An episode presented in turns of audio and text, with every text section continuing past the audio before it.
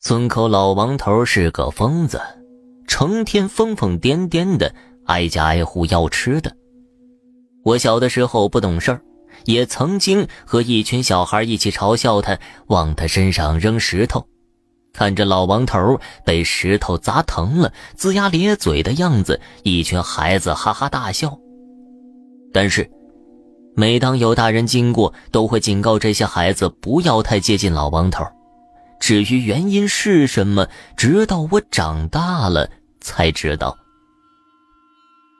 老王头年轻的时候学过算命，据说呀，民国时期是在城里给达官贵人们看相、看风水的师爷。在一次去给县长家里看坟墓风水的时候，老王给县长选了个风水不错的地方，依山傍水。美中不足的是，这地方有一户人家，平时就以进山打猎为生。县长要想盖坟，就要这猎户一家搬走。但是啊，猎户一家人觉得故土难移，再加上县长盖个坟而已，不想花太多钱用来给猎户搬家，所以猎户死活不愿意搬走。于是县长的管家带了十几号人。大半夜，趁着猎户一家人熟睡的时候，放了一把火，把猎户一家人全都活活烧死了。放火那天晚上，老王也在。学过算命、开过天眼的他，一辈子没做过什么坏事但是这次看风水，是因为他选择的这个地方，才导致猎户一家五口人死于非命。老王眼睁睁盯着熊熊的大火，嘴里念叨着只有自己才能听懂的话。恍惚间，好像看到一只黄鼠狼从火焰里跳了出来，朝着老王的方向看了一眼，张牙舞爪的大叫了一声，然后竟然飞到了山林里。老王目瞪口呆，黄鼠狼可是有“黄皮大仙儿”的称号。猎户一家被活活烧死，这黄鼠狼从火堆里逃走，日后是一定会回来报仇的。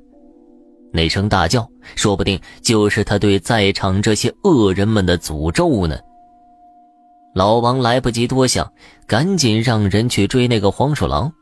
老王心想，既然已经做了坏事了，就干脆坏到底，斩草除根嘛。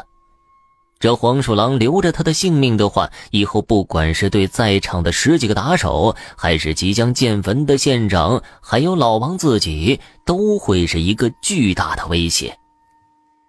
十几个人追了三天三夜呀，还是没有追到黄鼠狼的行踪，被他逃走了。当天晚上，老王回到家，就发现自己的老婆孩子和自己的八十岁老爹齐刷刷的吊死在了房梁上。三个人脸上还保持着诡异的笑容，但是吐着的长舌头却显得那么阴森恐怖，身体僵硬的来回微微的游荡着，房子里一片死气。老王悲痛的大叫了一声，但人为财死，鸟为食亡，他跌跌撞撞的跑去县长家里，想让县长动用所有人力去追杀那个黄皮大仙。但是县长家里也出现了恐怖的事件，放火的十几个护院打手突然发狂的相互拳打脚踢。一开始有头脑比较清醒的还能劝劝，但是渐渐的，这些人不知道是怒火攻心还是被冤魂上了身，他们开始用牙咬，用手撕，活生生的十几个人都被彼此咬断了喉咙或者撕裂了身体。县长家里的恐怖事件实在太吓人了。虽然县长封锁了所有的消息，但是目击者太多了，加上这些打手们的家属长期看不见家人回家，纷纷上门要说法。县长被上门的家属们闹得心烦，但是确实不好交代。当他想要安抚下他们的情绪，说几句的时候，就在他自己家的门口，这些家属们突然全部脸色发青，双眼通红的突破了县长家里护卫们的防守。几十号家属冲上来拉拉扯扯，最后县长和县长的管家被活生生的撕裂了。看到这一切的老王，本来就因为一家人死于非命而懊悔心痛，终于一口鲜血喷了出来，不省人事。等到老王头再次醒来的时候，就已经疯了。因为老王头生在我们这个村所以被县里的人送了回来。疯了的老王最喜欢做的事就是自己在村口晒太阳的时候，一边傻笑着，一边念叨：“黄皮大仙放过我吧，求求你放过我吧，放过我吧。”很多年之后，老王头终于因病去世，在他临终之前，精神状态竟然好了起来。